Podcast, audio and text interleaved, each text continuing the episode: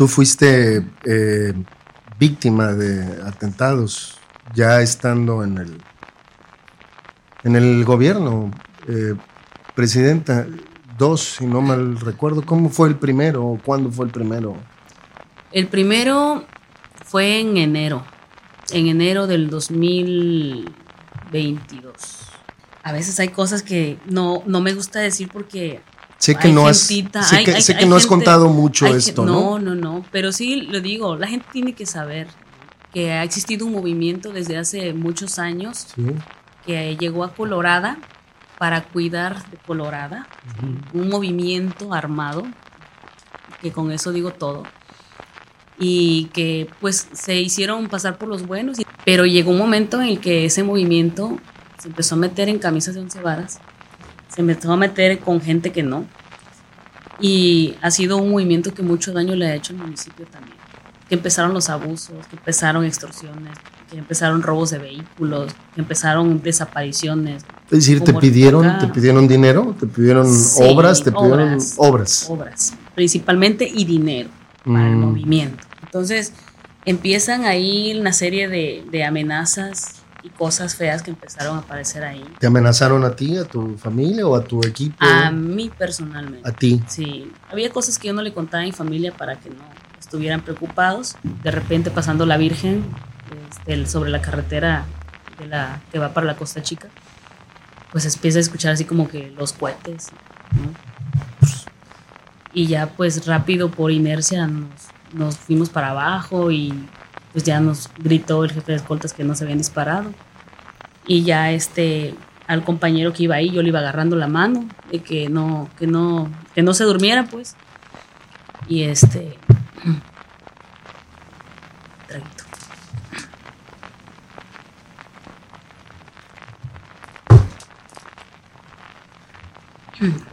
Y ya. y ya de ahí, pues llegamos al hospital. ¿Y sabes qué es lo, lo, que me da más coraje? Que es la pinche política también que está detrás de esto. Porque detrás de esa gente hay intereses políticos. Detrás de ese movimiento hay un partido que está ahí. Y líderes cabrones que están ahí todo el tiempo de hay que chingarla, hay que chingarla. ¿Qué partido? Morena. ¿Morena? Sí. Y los tengo bien claros, bien señalados. Fíjate, si no hubiera investigado, Dios no lo quiera, me hubieran matado y yo ni en cuenta de quién chingado hubiera sido. De carne y hueso.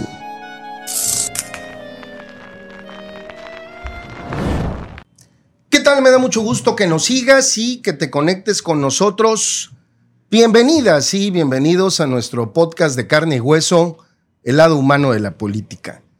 Yo soy Ricardo Castillo y antes de comenzar te invito a que te suscribas a nuestro canal y actives la campanita de notificaciones para que puedas ver antes que nadie todos nuestros episodios. Y en esta ocasión, en esta ocasión, tengo una invitada de súper lujo le agradezco mucho que haya aceptado eh, pues venir aquí a nuestro estudio de Cuadratín Guerrero pues una muy joven, muy joven eh, y destacada política. Ella es actualmente presidenta municipal de Tierra Colorada y eh, Juan R. Escudero. Juan R. Escudero se llama el municipio con cabecera en Tierra Colorada y ha sido muy, muy complicado eh, gobernar ahí por una situación muy tensa de violencia. Ella misma ha sido víctima de un atentado, de dos atentados. Y bueno, pues le agradezco mucho, mucho que esté aquí con nosotros. Ella es eh, la presidenta Diana Costilla. Bienvenida, presidenta, ¿cómo estás? Muy bien, mi querido Ricardo, muy contenta de estar aquí contigo en tu auditorio. y gracias por la oportunidad de estar en este espacio tan importante para ustedes y para mí también. Al contrario, muchas gracias. Qué, gusto tenerte aquí.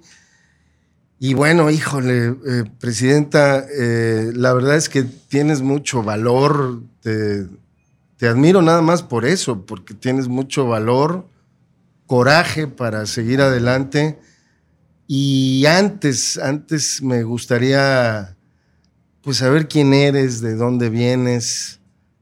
Naciste, supongo que en, en Juana Rescudero.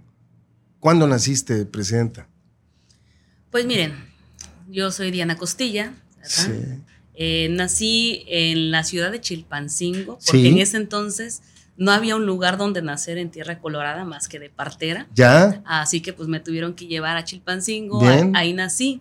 Pero desde el día uno pues ya me llevaron a Colorada, ¿no? Ahí me criaron, ahí estudié la primaria, la, preescolar, primaria, secundaria. A los 15 años me fui a Chilpancingo. ¿Cuándo naciste? ¿Qué fecha? El 27 de mayo, soy Géminis. 27 de mayo. 27 de mayo de 1988. 88 naciste en un año que fue un parteaguas para la vida política de México. A ver, Efectivamente. 88, estás muy joven, presidenta, pero... Eh, más o menos. Muy joven. Tienes treinta y tantos años, pero bueno, eh, ¿cómo, cómo, eres presidenta municipal tan joven? Eh, pero bueno, platícame, me decías, creciste en Tierra Colorada toda tu vida. Así es. Pues a los 15 años que terminé la secundaria, eh, yo quise estudiar en el CBT 134 en Chilpancingo. Así que, pues a esa edad migré. Me rentaron un cuartito mis papás. Este, yo tenía la decisión de estudiar ahí en el CBT. Viví sola a los 15 años. Eh, a los 17 años llega mi mamá a Chilpancingo a acompañarme. Termino el CBETIS a los 18 años pues quise estudiar la licenciatura en criminalística y criminología y técnicas periciales y migré a la ciudad de Puebla, en donde ahí estudié la, licenciatura. ¿Eres criminóloga? Soy criminóloga, así es, de profesión. Y posteriormente, este, pues yo también quería tener una licenciatura en Derecho, yo quería tener dos licenciaturas, me gusta mucho el estudio. Sí. Nada más que ahí, pues ahí dijo el papá, ¿no? Ya no, ahí ponte a trabajar y ya después tú ves. Y pues me regresé a Chilpancingo, a la capital del estado, a buscar oportunidades de trabajo. Y sí, me dieron la oportunidad en la Secretaría de Seguridad Pública del Estado de Guerrero. ¿Trabajaste? Sí. Como policía. sí, efectivamente. Fui de la primera generación de la llamada Policía Estatal Acreditable de la Unidad de Análisis Táctico, donde solamente éramos 32 elementos profesionales que nos mandaron a San Luis Potosí a un curso de capacitación a la Academia Federal de Seguridad Pública, de ese entonces la Policía Federal. Así que pues. No te puedo creer, te veo y no te puedo creer que haya sido policía.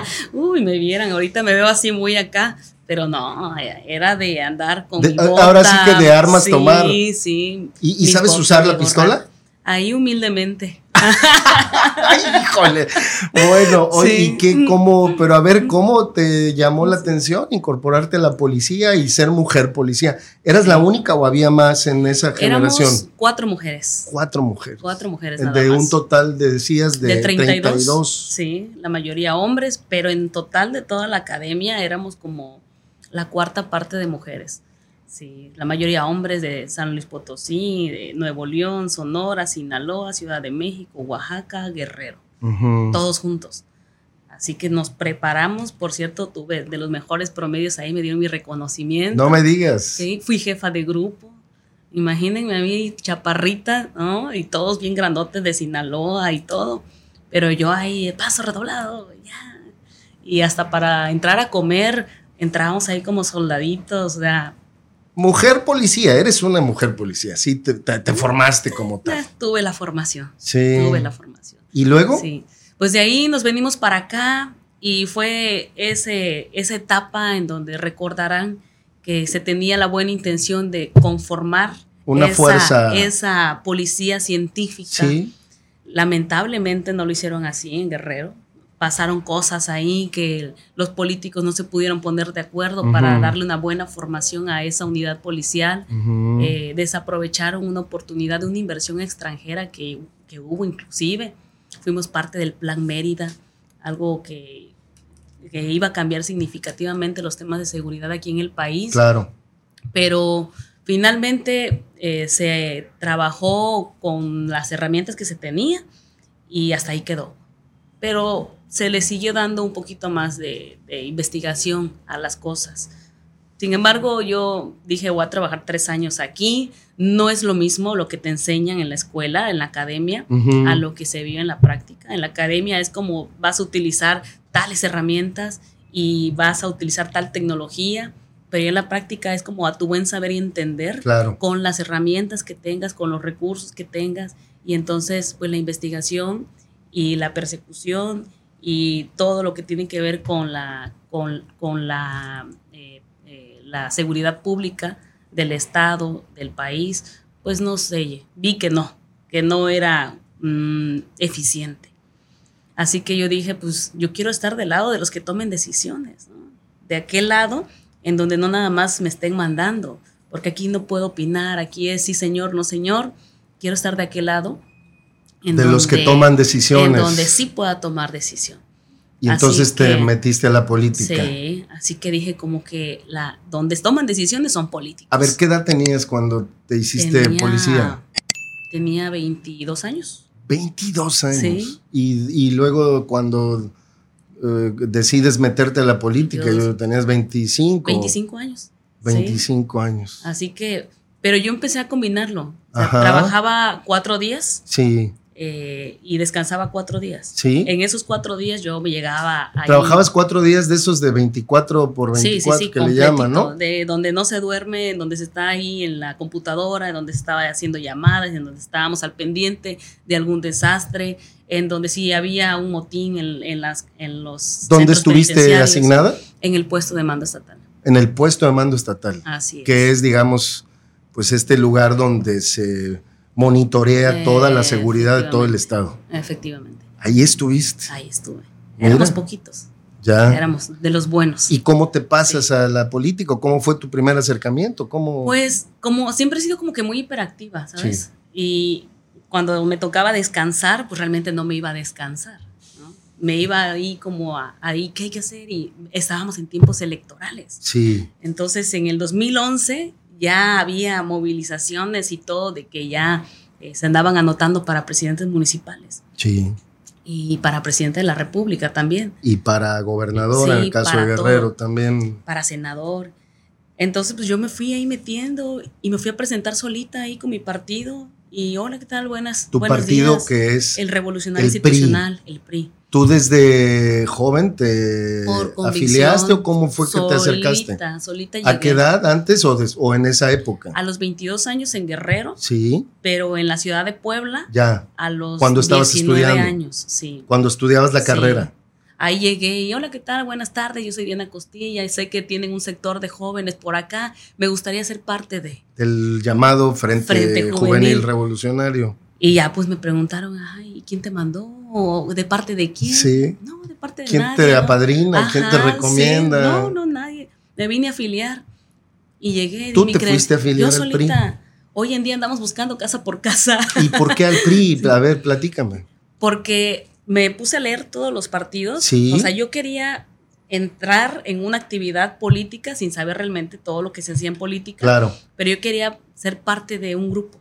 Y te informaste primero de los principios, la, todos los, estatutos, principalmente los estatutos. La ideología de cada partido. En ese entonces vi PRI, PAN, PRD, ¿no? que eran los que, que existían, los otros pues no, ni al caso.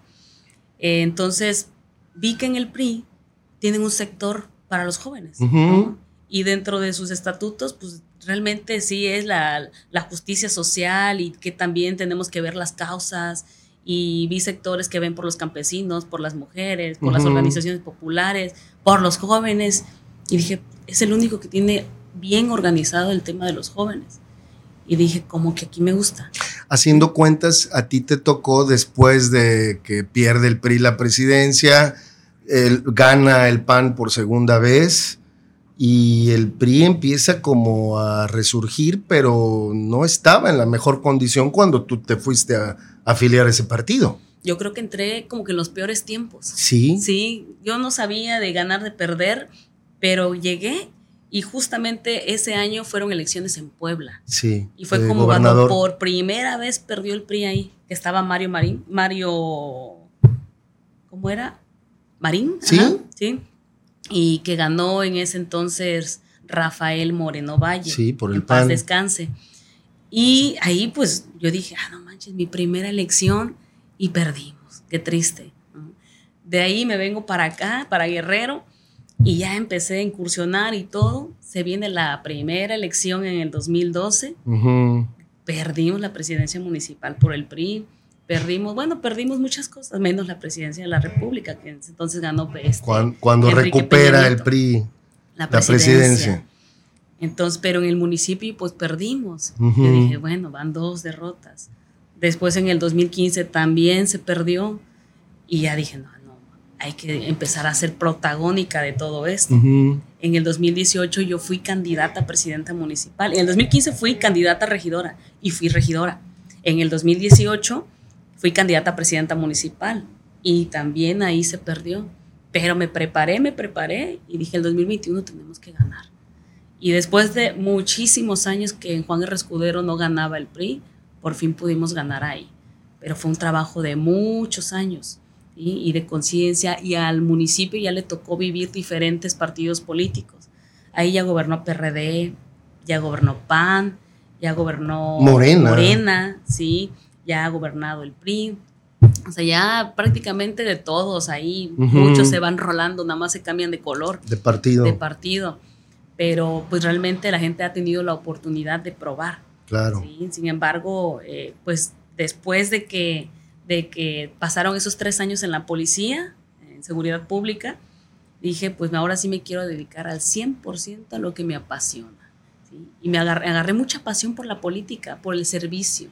Esa es Mm. una, es una vocación, una vocación y un gusto, así como cuando ayudas a alguien, hasta se enchina el, el- La el- piel. la piel así de que De la satisfacción, Sí, la emoción. Entonces como que fui agarrándole mucho gusto a estar ayudando, ayudando, ayudando. Y en un inicio esa ayuda era solamente así como porque pues tengo ya un, un trabajo y pues no tengo hijos. Entonces sí me pedían que, ah, este, licenciada, ayúdenos con un ventilador. Ah, sí, un ventilador. Ayúdenos con un grupo pequeño, porque sabemos que usted no es política. Ah, sí, ahí está. Entonces como que por puro gusto empecé a hacer- Gestionabas, conseguías Sí. Apoyo y ayudabas a la gente. Ya cuando fui regidora, ya entonces ya es como de, ah, teniendo el poder, puedo abrir las puertas y me pueden hacer caso en el gobierno para pedir para la gente. Claro. ¿sí? Entonces ya cuando fui regidora, tuve el gusto, el, el honor de poder gestionar vivienda, por ejemplo, las casitas, los programas de vivienda. Sí. Pude gestionar fertilizante, que en esos tiempos lo tenía el gobierno del estado, el Sí. poder del fertilizante Sí, sí, sí. este, gestionamos programas sociales, paquetes tecnológicos, lo que antes era el PIMAF, que mucho le ayudaba al campesino, donde les daban su bulto de maíz híbrido, Pioneer, de lo que siembran en mi municipio, el 4028, que es muy caro. Ajá. Entonces, pues la gente estaba contenta, ¿no? De recibir sus Claro. paquetitos de, de maíz, los líquidos para el campo también, que también hoy en día son muy caros sí. tuve la oportunidad de gestionar, etcétera, etcétera. Y fui haciendo una carrera, una carrera política, pero desde abajo. Claro. O sea, no tengo ni papá, ni mamá, ni tíos, ni hermanos, ni nadie que esté en la política. A ver, antes de que continúes con esa etapa de la política y ya que mencionas tu papá, tu mamá, sé que eh, fue muy difícil tu, pues tu crecimiento como persona, como hija de familia. Eh, sé que tu mamá fue la que se hizo cargo de, de ti, de tu familia. ¿Eres hi- hija única? Somos cuatro. Cuatro, tienes tres hermanos, son cuatro hijos. Somos cuatro en total. Sí. ¿Y, y cómo fue tu, digamos, tu ah, crecimiento, tu niñez, tu adolescencia, tu juventud? Sé que fue difícil. Eh, tu mamá se hizo totalmente cargo de ustedes. Pues realmente uno trata de encontrarle el lado bueno a todo, ¿no? Sí. Porque como niños a veces somos inocentes, pero sí siempre fuimos testigos de que tuvimos una mamá muy luchona, extremadamente, nos ama y nos ha cuidado ella con mucho corazón. ¿Qué recuerdas de ella, de esa etapa? Cuando en los tiempos en donde no teníamos dinero, o sea, era de literal, no teníamos dinero, este, le tocaba pedir fiado, por ejemplo, una lata de atún a doña Alicia, mi vecina que la amo, y un litro de leche. Entonces, con una lata de atún comíamos cinco personas, pero le ponía mucho jitomate, cebolla, este, mucha mayonesa para que se hiciera grande, este, tortillas, mucha tortilla y la leche. Entonces, con una latita, pues comíamos todos y nos encantaba. O la mm. sopa de fideo con huevo y pues, hasta la fecha me encanta la sopa de fideo, pero con mucha agua. Entonces, mi mamá vendía chivo, vendía sábanas, vendía zapatos, vendía, vendía todo. Para mantenerlos. Sí. Este, hasta que llegó el momento en que se estableció en el mercado municipal. Ah, mira. Y en un local como de este tamaño, así que nomás cabía, ajá, nomás cabía ella y, y, nosotros a veces que andamos ahí estorbando. Sí. Este, pues se puso a vender jugos, tortas, licuados, y así era pues, una lonchería. Y a nosotros ahí chiquititos nos mandaba a entregar, que iba a entregar el jugo con la güera Naila, que vete a cobrar, que vete aquí, vete allá, lava la naranja, lava la zanahoria, quítele la colita, parte la naranja, exprime. Y nos tocaba ayudar en los fines de semana. Entonces, pues eso nos ayudó mucho a valorar, a valorar que independientemente de que no teníamos recurso, nunca nos faltó la comida, nunca, porque mi mamá siempre le buscaba. No se quejaba, siempre llegaba ella y aquí está la comida. O sea, nada más las peleas pues con mi papá, lo normal, claro. ¿no? Este, pero ella siempre nos sacó adelante. Y mi papá también hizo lo suyo, ¿no? Con el ejemplo del estudio. Sí. por una parte, una mamá luchadora, pero por otra parte, un papá que aunque a distancia, pero échenle ganas, estudien, la educación los va a hacer fuertes, la educación los va a hacer profesionistas que les va a permitir tener lo que ustedes quieran, etcétera. Dices de lejos porque entiendo que pues ellos ya no estaban juntos, ¿no? No, ya no. Ahora, he sabido que a ti esa etapa de tu mamá, del esfuerzo, te, te remueve mucho, te, te lo valoras mucho. Sí, sí, sí pues a veces se quiebra uno, como una vez estuve en un evento de mujeres y me tocó hablar de mi mamá. Sí. Y, o sea, se siente todavía, ¿no? Y no, es, no me duele, sino que es como, como un sentimiento bonito, ¿no? De gratitud. Sí, y de que eso nos permitió también en un futuro a nosotros hacer fuertes como mi mamá. Es como ser fuerte como tu madre. Sí. Y porque ante todo, o sea, si no había para comer y comíamos, ¿no? si tenían problemas o enfermedades, se resolvían Ustedes también, no se tiren a llorar, resuelvan sus problemas, piensen, hagan las cosas, salgan allá. Uno no se muere de hambre, uno se muere de flojera. Así que mi mamá sí fue un, ha sido un gran ejemplo y hasta la fecha, hasta la fecha. Vives con tu mamá, según entiendo, ¿no? Sí, sí, sí. Tiene actualmente. 55 años. Muy joven, tu mamá es muy joven. Y muy guapa. Oye, y a ver, ¿cómo fue que finalmente te hiciste presidenta municipal? Con, contendiste en una ocasión y perdiste. Sí. ¿Qué te acuerdas de esa vez? Pues me acuerdo que pues yo solamente tenía mucha saliva, Sí. Y que andaba casa por casa, yo flaquita. Competiste contra el PRD en esa elección competí contra el, partido en el gobierno que era el PRD en ese entonces. Este, competí contra candidatos que ya iban por una segunda vuelta, que ya habían sido candidatos y que llevaban muchísima trayectoria. Sí. Este, competí pues también contra gente que tenía mucho dinero y competí también contra una estadística donde el PRI estaba en sexto lugar. Híjole. En sexto, o sea, nada. ¿Y ¿Cómo se te ocurrió hacer eso? por gusto.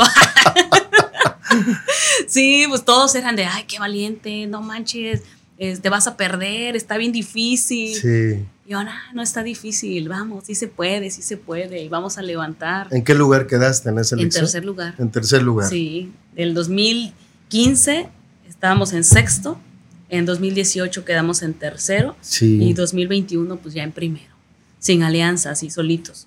Sí. Entonces, este, pues yo dije, bueno, pues si ya pudimos levantar esta vez, en la siguiente vamos a levantar todavía más, pero para eso se analizaron como cuáles fueron los errores, ¿no? Uno de los errores, pues muchas veces es llegar, pues, ¿no? sin mucha posibilidad económica. Sí. Este, no me endeudé, pero pues también no era suficiente todo lo que traía. ¿no? La política es. Los gastos de, campaña es de, pues son, son comprometedores, ¿no? Sí, sí, sí. Y que para acá hay un refresquito y la gasolina y ta, ta, ta, ta, ta, es mucho. Y eh, recorrer y hacer compromisos con la gente, porque la gente, todo el mundo quiere eh, pues sentir el compromiso que tiene uno como político hacia ellos y el compromiso también de, y si ganamos, ¿no? ¿Qué, qué puesto o qué el otro? Y esos compromisos pues no cuestan mucho, pero hay otro tipo de compromisos, ¿no? De, oye, mi medicina o que necesito esto, necesito el otro y pues ahí como candidatos, como políticos, pues éntrale. Claro. Así que en el 2018 no se logró, pero me quedé con una estructura, una estructura de amigos, el conocimiento también de cómo se manejaban las elecciones. Y en el 2021, pues se dieron las cosas de una manera un poquito más sencillas, porque ya traía yo ahí todo, todo, pues toda una estrategia. Un camino ya recorrido también, ¿no? Sí.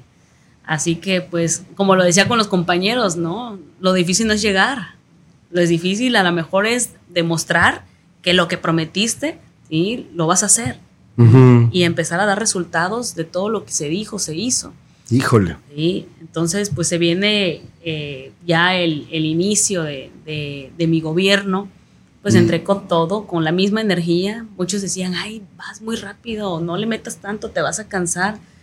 Pues la verdad es que desde hace muchísimos años llevo este ritmo de trabajo y hasta quisiera dar más, pero pues ahorita cosas ahí que me han hecho algunas personitas malvadas y a veces me han frenado un poco, pero yo sigo trabajando. Amo, tengo muchísima pasión y vocación, me gusta ir a mis pueblos, me gusta estar con la gente, me gusta resolver problemas, me gusta pues estar al pendiente de todo lo que se necesita, me gusta estirar el recurso para que alcance para más, me gusta ver que el municipio cada vez se ve mejor, me gusta gestionar obras, me gusta gestionar programas, o sea, me, gusta que, al municipio que represento le vaya bien. Eso. Y a veces hay algunas, algunos detalles en donde a veces me da coraje que cosas que no dependen de mí a veces, ¿sí? Pero que hago mi mejor esfuerzo para que también pues, puedan salir adelante. Tú fuiste eh, víctima de atentados ya estando en el, en el gobierno, eh, presidenta, dos, si no mal recuerdo. ¿Cómo fue el primero o cuándo fue el primero? El primero fue en enero, en enero del 2022. 21, 22. 22. Ajá, ese fue el, intento de primero. Sí. fue frustrado. ¿Cómo fue? Pues miren, ya vamos a entrar ahí como cosas muy fuertes a veces hay cosas que no, no me gusta decir porque Sé que, no, has, sé que, no has contado mucho esto, ¿no? No, no, no, pero sí lo digo, la gente tiene que saber que muchas eh, veces uno ha pensado que ha existido un movimiento desde hace muchos años que llegó a Colorada para cuidar de Colorada, un movimiento armado, que con eso digo todo, y que pues se hicieron pasar por los buenos y en su momento fueron buenos. En su momento hubo una razón de ser. En su momento sí hicieron un buen trabajo y lo reconozco porque hasta yo contribuía. Pero llegó un momento en el que ese movimiento se empezó a meter en camisas de once varas, se empezó a meter con gente que no. Y ha sido un movimiento que mucho daño le ha hecho al municipio también. Que empezaron los abusos, que empezaron extorsiones, que empezaron robos de vehículos, que empezaron desapariciones, eh, que empezaron muchas cosas. Y también que vivían del gobierno. Entonces... ¿Por qué pues, vivían del gobierno? Porque el gobierno los financiaba. Claro. fuertemente. Con vehículos, con armas, dinero, etcétera. Sí, tienes razón. Obras, sí. etcétera. Entonces, pues llega un momento en que ya no es de, oiga, lo que sea su voluntad, ¿no? Para el movimiento. Es me vas a dar esto. Con los retenes estos que había antes, ¿no? Este, es de, a ver, presidenta, yo soy fulano de tal y vengo por esto. Y vas a, dar, oye, no tengo compromiso contigo, man. Claro. Yo, casi, casi como en un plan de extorsión, ¿no? Eh, prácticamente extorsión. Sí. Yo no tengo compromiso, yo no te pedí un peso Y pues yo llegué limpia pensando que todo, que toda la gente es buena. Entonces cuando digo la primera vez no, es no, ah, no, ah, bueno. Y empiezan a ver que un muertito por acá. Es decir, te pidieron, te pidieron dinero, te pidieron obras, te pidieron obras. Obras, principalmente y dinero para el mm, movimiento. Ya. Sí. Entonces, pues sí, está bien, yo no tengo problema. Les doy gasolina si quieren gasolina, les doy uniformes si quieren uniformes, les doy eh, herramientas que yo pueda comprobar, porque el dinero no es mío, el dinero es del pueblo. Yo tengo que darle cuentas a mi municipio. Es como de, ah, entonces no. Ah, ah, y si no, ¿qué? Ah, bueno, y si no, pues vas a saber. Claro. Entonces empiezan ahí una serie de, de amenazas y cosas feas que empezaron a aparecer ahí. ¿Te amenazaron a ti, a tu familia o a tu equipo? A mí personalmente. ¿A ti? Sí. Había cosas que yo no le contaba a mi familia para que no estuvieran preocupados. Sí. Pero ahorita pues ya. Pero sí fuiste amenazada. Sí, sí, sí, sí. Esa vez que fui, iba para Sonoriente, a la comunidad de Tlayolapa. Sí. Iba a tener una reunión con el grupo de allá. Era un grupo también de los compañeros que protegen su pueblo. De autodefensa. Sí. Entonces, eh, pues allá les iba a decir, oigan, ¿saben qué? Colorada está un poco complicado. Si quieren cuidar a su pueblo, quédense en su pueblo. No se vayan para Colorada. ¿Por qué? Porque allá está difícil la situación. Ustedes no saben en qué los pueden involucrar.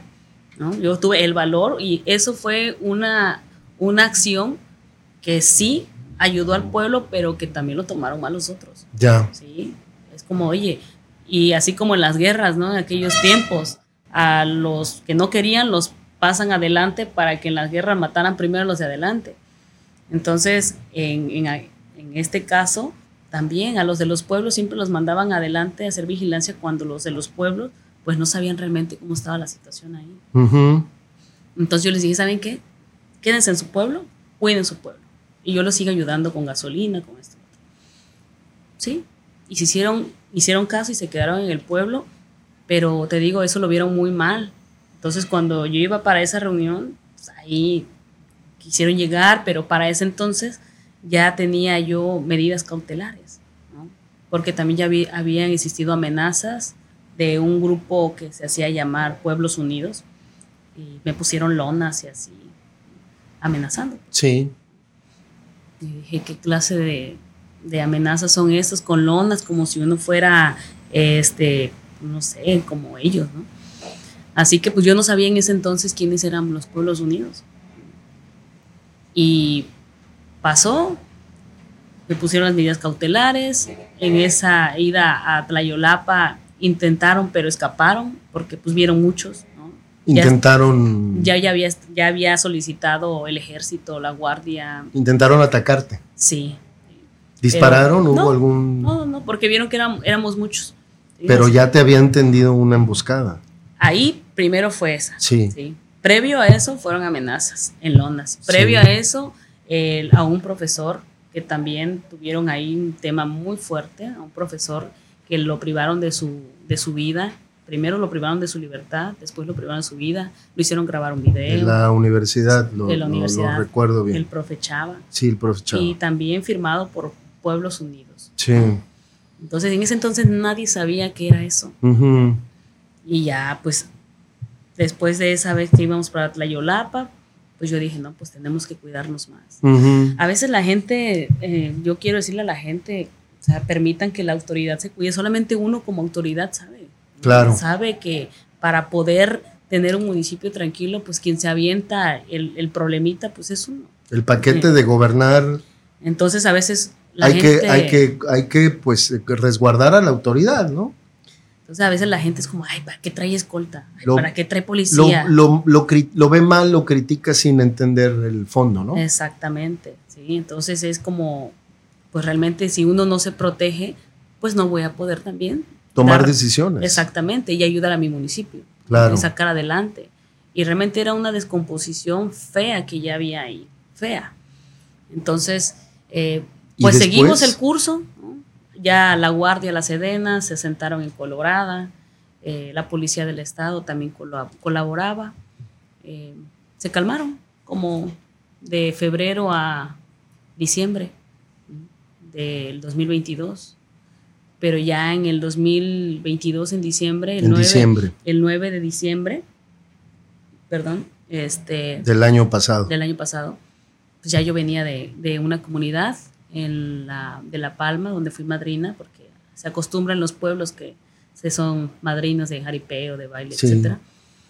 Entonces, pues ya venía de regreso, contenta porque había sido un buen día, porque pues había ayudado mucho a la gente en su festividad principal.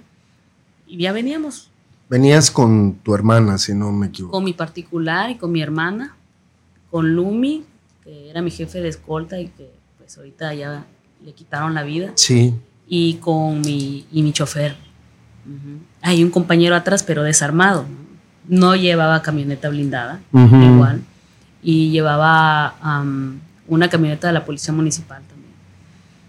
Así que pues veníamos ahí en el camino y de repente pasando la Virgen este, sobre la carretera de la que va para la Costa Chica, pues empieza a escuchar así como que los cohetes, ¿no? Y ya pues rápido por inercia nos, nos fuimos para abajo y pues ya nos gritó el jefe de escoltas que no se habían disparado. Ya de ahí salimos y corrimos y bueno, fue todo un show. Eh, ¿Te salieron de los vehículos? Sí. Eso sí. fue, si no mal recuerdo, a la una y tantos de la madrugada, ¿no? Sí, fue como 12.40. 12, 12:40. ma- más bien 12 Sí, de la noche, sí, tienes Sí. razón. Entonces, pues sí, salimos porque la camioneta, se, yo creo que le dieron al motor o no sé, pero dejó de funcionar. No Entonces, avanzaba. No. Entonces salimos, pero después de los impactos, pues sí avanzó como, ¿qué será? Como unos 100 metros, 200 metros. Mm. Y de ahí la patrulla se quedó como 200 metros más adelante. Y que le hicimos Lejos de así, ustedes. Sí, que le pitamos y con las luces y todo. Y pues hasta que se pararon. Y todo fue, todo en temas de segundo. Es decir, la patrulla que iba adelante escoltándote se siguió de largo, pues, porque Sí. no vio que ustedes se quedaron sin motor No. del vehículo. Por eso, y ya pues ahí Se bajaron, tú- tú, corrimos. te bajaste del vehículo. Sí, todos nos bajamos. Y ya mi jefe de seguridad, Lumi, me dijo, pues vamos a tener que correr ¿Al cerro o a, a la camioneta. a la camioneta Ajá, que se había siguiente? quedado hasta, hasta adelante. Adelante. sí. Y corrimos como 200 metros, como que el camino más largo de nuestra vida. Y pues las luces prendidas. Y uno pensando, pues somos el blanco perfecto, ¿no? Las luces prendidas de la camioneta que se quedó ahí. Ustedes corriendo, estaban muy medio, visibles y Corriendo, sí, y hasta que llegamos a la patrulla. Y cuando me doy cuenta que el chofer le habían disparado en el abdomen, de Híjole. este lado. Y a él ya, pues lo habían pasado atrás. Les- yo iba con él. te siguieron disparando. Es decir, No, cuando ya ustedes no. estaban corriendo, ya no. No, ya no. Mm, Entonces, porque ya habíamos quedado muy adelante. ya. Por la inercia de la, de la curva y después la recta, creo que ya perdieron eh, la, la visibilidad. Es decir, fue una emboscada para atacarlos en, En el punto, lugar, en ese sí. lugar donde habían pasado. Sí. Entonces ya más adelante pues ya no, ya no tenían manera de. Así que ¿Qué, qué- pues, qué fue lo primero que pensaste en ese, en ese momento, en esa situación? como preocupación ¿no? por todos los que me acompañaban. Que estén todos bien. Escuché los gritos de la policía, que había lesionados. Yo dije, como yo el miedo lo transformo como en coraje, me dio mucho coraje. Y ya este al compañero que iba ahí, yo le iba agarrando la mano, de que no, que no, que no se durmiera, pues. Y este traguito.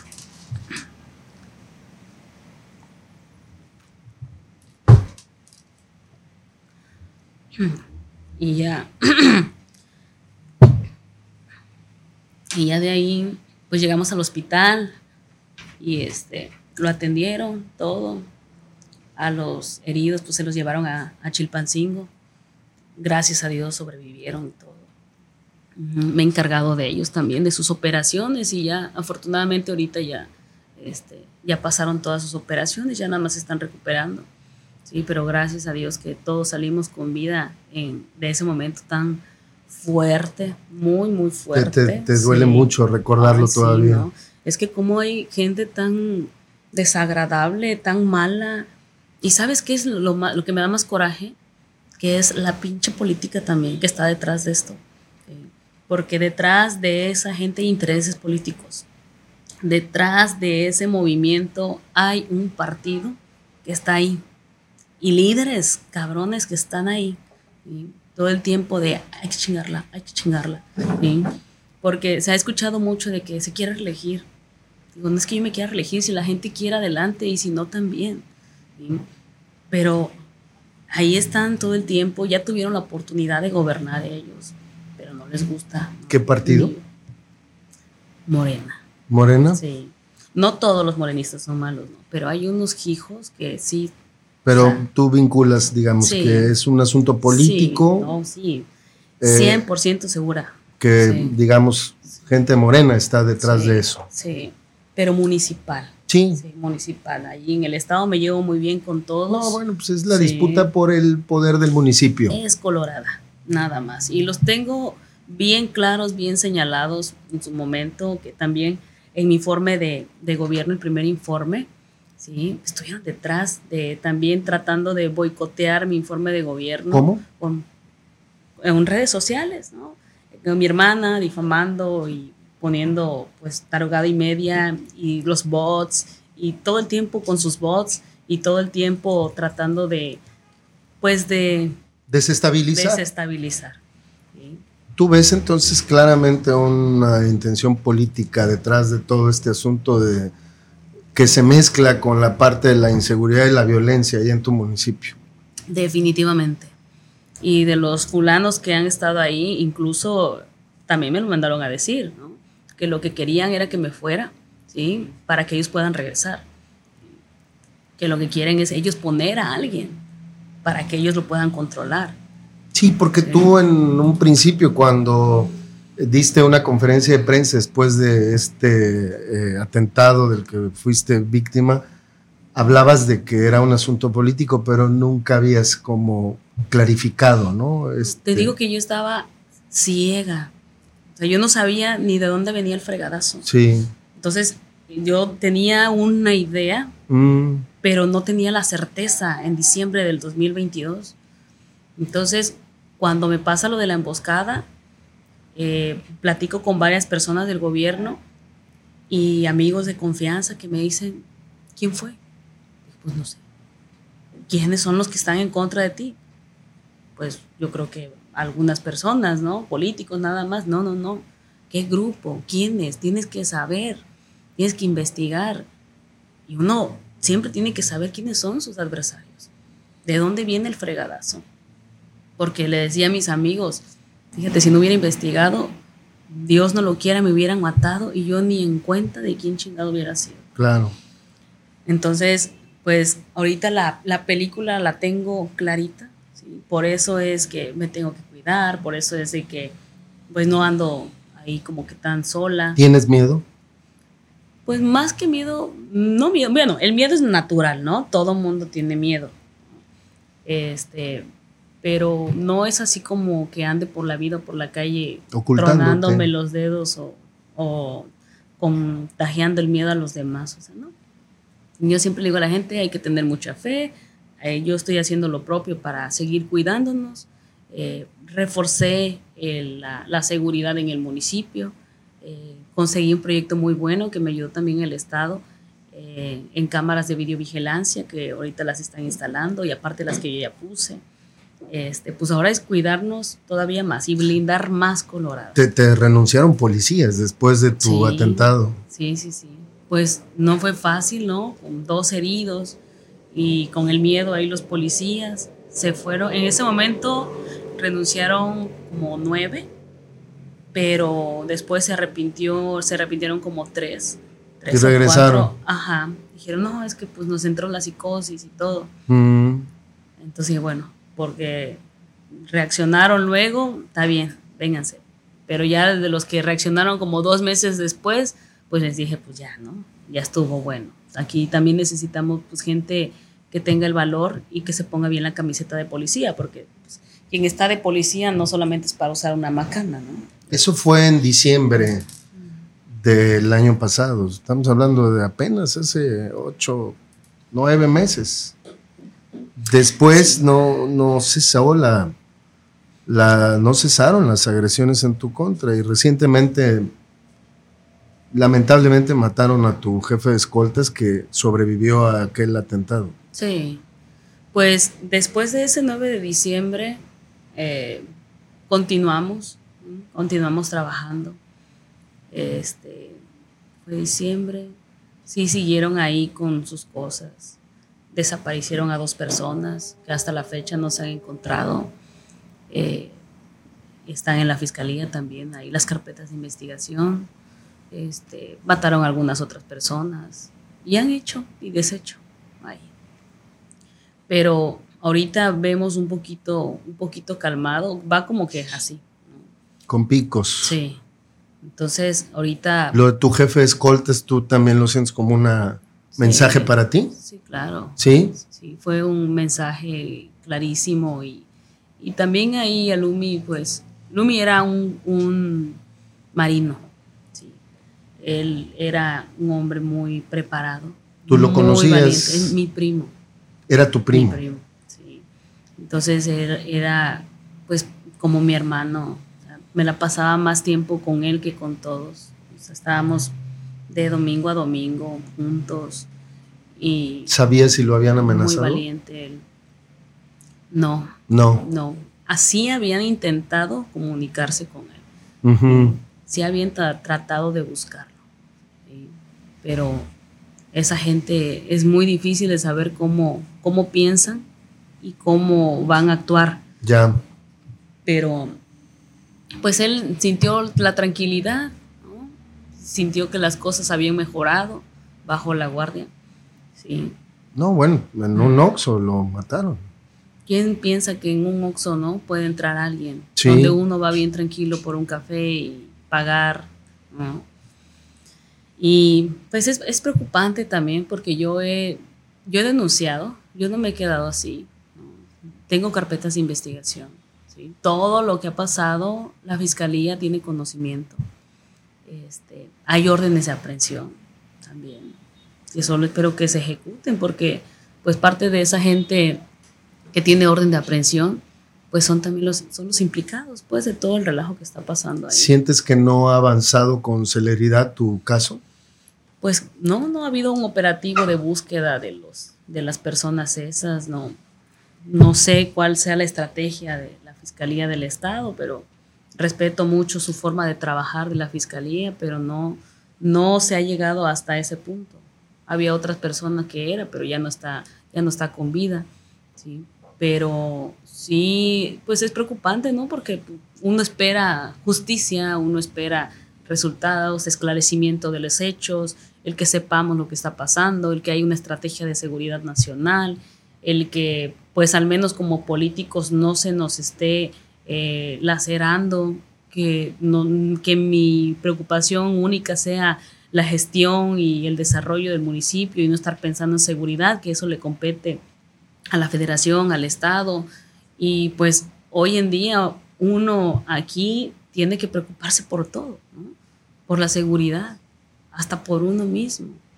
¿Tú ya sabes, Presidenta, quién quiso matarte? Sí. ¿Sí? Por supuesto que sí, ¿Y qué sientes? Pues, ¿qué siento? Coraje, coraje y a veces mm, decepción también, mucha decepción de decir yo qué fregado les hice. Tan fácil que es hablar con la gente, oye, mira, este es nuestro movimiento, no vamos a abusar, pero ayúdanos. ¿Por qué estás tan segura de quién fue? porque me lo mandaron a decir, ¿sí? Porque realmente lo vimos. Eh, tengo también cámaras de seguridad en donde se han visto muchas cosas ahí. Híjole. Eh, porque incluso también el día de la emboscada vimos, o sea, se ve todo con las con el con las cámaras, con, con, el foco, aunque era noche, con el foco sí alcanzamos a ver. Ya. Y entonces es como muy, muy evidente la situación. ¿Tú viste, digamos, al tipo de agresores? Yo personalmente no. Mm. Los muchachos sí. Pero, pues realmente aquí se trata de no involucrarme mucho en esos temas, ¿no? Aunque haya sido policía, yo no soy la que tenga que estar dando la estrategia de seguridad. Eh, pues he pedido el apoyo en el Estado, que se pueda resolver que puedan colaborar, que puedan ayudar, que puedan poner orden, orden en todo esto. Y no se trata de que, de que estemos peleando porque son intereses diferentes. Mis intereses son el gobierno y hacer bien mi trabajo, pero esa gente, pues, ¿no? ¿Quiere seguir? ¿Quiere seguir, Presidenta? ¿Quiere seguir en la política? Pues me gusta mucho, amigo. Me gusta mucho. Es complicado, sí, sí pero pues vamos a ir analizando. quiero mucho más la vida ¿no? que otras cosas. Este, y ya pues será decisión de la gente, ¿no? Si permiten que nuevamente esa gente regrese a hacer lo suyo. Espero que no, y si es así, pues adelante. Espero que la gente sea inteligente y consciente de tantas cosas que han pasado ahí y que se han generado a consecuencia de intereses de otras personas, de otros políticos que lo hayan hecho muy mal y que siempre se han querido imponer ante los gobiernos que están en ese momento en, eh, en, el poder y que pues es tiempo ya de que esa gente deje, deje de estar haciendo tanto daño al municipio. No soy ni superheroína, ni llegué yo aquí a querer cambiar las cosas ni el sistema, son cosas muy complicadas. Sin embargo, dentro de mis posibilidades, ¿sí? yo doy mi mejor esfuerzo para ir mejorando ¿sí? y pronto, tarde que temprano, estoy segura que esas cosas se tienen que arreglar. ¿sí? Viene una nueva oportunidad en el 2024 ¿sí? y esperemos que pues, el siguiente presidente de la República traiga una estrategia de seguridad nacional pues, más eficiente. ¿Presidente o presidenta? Presidente o presidenta, efectivamente, que sí le ponga atención a Guerrero, que sí se bajen los índices de inseguridad, que sí se le dé seguimiento, que sí se proteja a los municipios, que sí eh, sentamos ese acompañamiento eh, pues del Estado, de la nación, en temas tan delicados como es la seguridad y que pues se vaya aclarando muchas cosas que ahorita todavía están en el aire. Es muy difícil, eh, no es fácil estar con una experiencia como la que, como la que he vivido, muchos dicen, pues eres muy valiente para seguir aquí, ¿no? Pues sí, efectivamente lo que esta gente quería es que yo agarrara y me fuera y dijera adiós colorada y te dejo todo y regalárselos a ellos para que hicieran y deshicieran. Pero he tenido el valor por la gente, por el equipo, por la misma ciudadanía y porque pues me gusta mucho estar ahí. Como dije, eh, soy responsable, muy responsable con las encomiendas que se me dieron y eh, mientras Dios me lo permita, voy a estar hasta el fin haciendo las cosas bien, haciendo mucha gestión para mi gente y he dado buenos resultados también. Eh, comentan que he sido la presidenta con que he hecho mucha más obra, mucha más gestión, nuevos programas sociales, repartir el recurso entre la gente, los que más lo necesitan no soy gobierno federal, pero me ha tocado repartir el recurso para estas temporadas que se han vivido muy feas con la economía. Sí. Sí. Entonces, pues programas de despensa que yo he comprado particularmente porque la gente lo que quiere es comer. Entonces, este, he ayudado en temas del campo también, mucha inversión. Así que eso me, pues me ha permitido también sentir esa satisfacción de que estamos haciendo las cosas bien. Lo demás del tema de la seguridad son estos canijos que pues no les gusta. No les gusta que uno trabaje bien. Y fíjate que platicando con, con otras personas, este, hacemos un poquito de, de recuerdo de otras presidentas municipales que han pasado en la historia, otras dos. Y hubo otro presidente municipal también que le han hecho la vida cansada mientras han sido presidentes. Que la oposición ha sido no solamente agresiva, sino que también ha sido, este, pues cada vez, ¿no? Va subiendo más. Más violenta. Sí. Entonces, yo espero que pronto Colorada reaccione, recapacite, que no es la manera de hacer política. Se tiene que jugar limpio, que la gente recapacite, que Guerrero ya no merece tanta violencia, que no todo es culpa del gobierno, que también es responsabilidad de la ciudadanía. De la sociedad. Sí, el, el hecho de que pues no seamos cómplices de.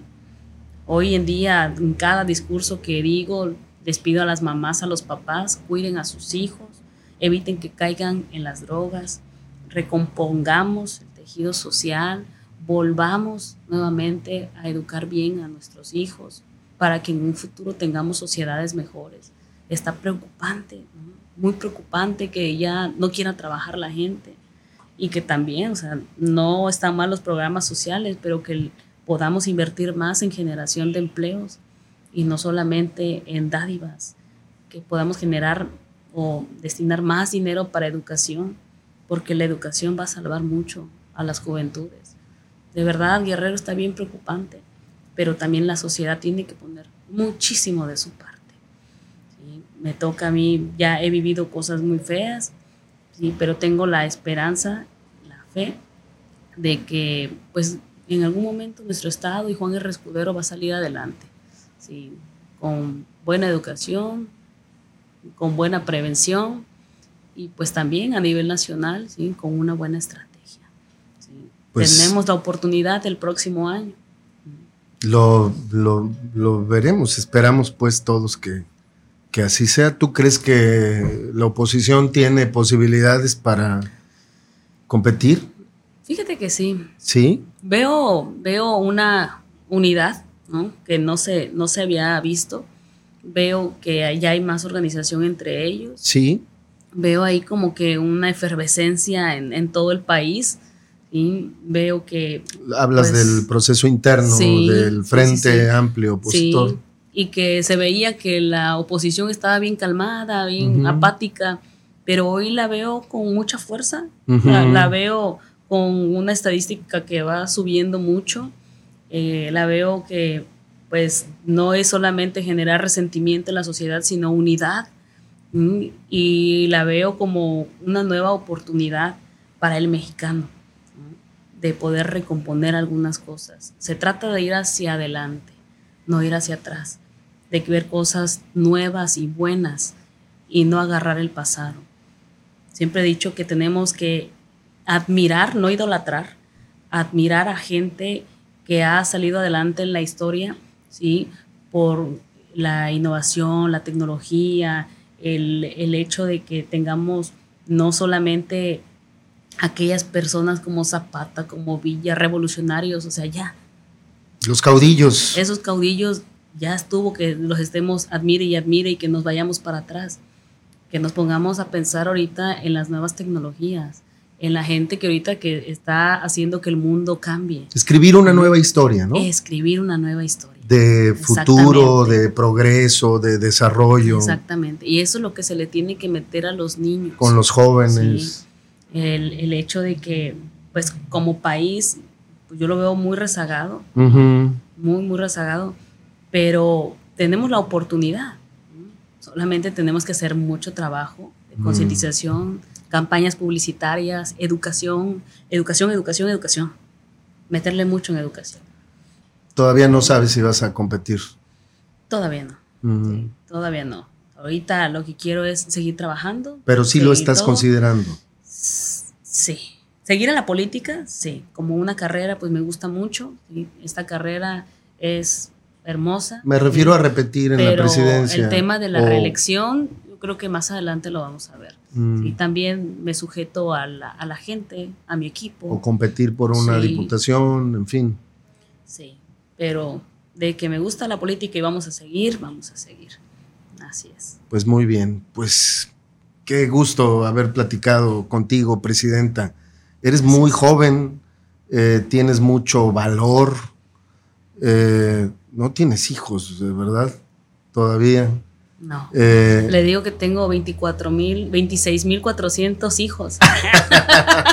es la población de Juan R. Escudero. Sí, pues con eso te basta, ah, y sobra. Y sobra. Sí, sí, sí. Pero pues contenta, ya habrá momento, sí, como cualquier mujer. Quisiéramos tener muchos chilpayates ahí que anden corriendo, ¿sí? que se parezcan a uno. Sí, pero pues más adelante, ahorita enfocada y concentrada en esto, ¿sí? al 100%. Ya más adelante veremos. Pues mucha, mucha suerte, Presidenta, mucho éxito. Gracias. Para ti y bueno, pues te valoro mucho que hayas venido, que hayas aceptado esta plática Eh, has platicado muchas cosas que por primera vez has accedido a decir. Es como la exclusiva, ¿saben? Y te lo valoro por eso, te valoro mucho tu honestidad, tu transparencia. Gracias. Y ojalá que podamos platicar más adelante de otros, de otros temas. Con todo gusto. Eso tiene que ser siempre, pues, un valor que tengamos, ¿no? La transparencia. La gente tiene derecho a saber las cosas y el por qué. Y para eso estamos nosotros. Para eso Dios nos dio boca. ¿eh? Presidenta, muchas gracias. gracias, gracias por haber estado aquí con nosotros. Un placer. Y bueno, pues sobre todo, muchas gracias a ti que nos seguiste en esta interesantísima plática con eh, Diana Costilla Villanueva. Ella es presidenta municipal de eh, Juan R. Escudero, muy joven, que bueno, pues le ha tocado una etapa muy difícil, eh, gobernar eh, con la violencia ahí en su municipio. Te recuerdo, te recuerdo que te suscribas a nuestro canal, que actives la campanita de notificaciones.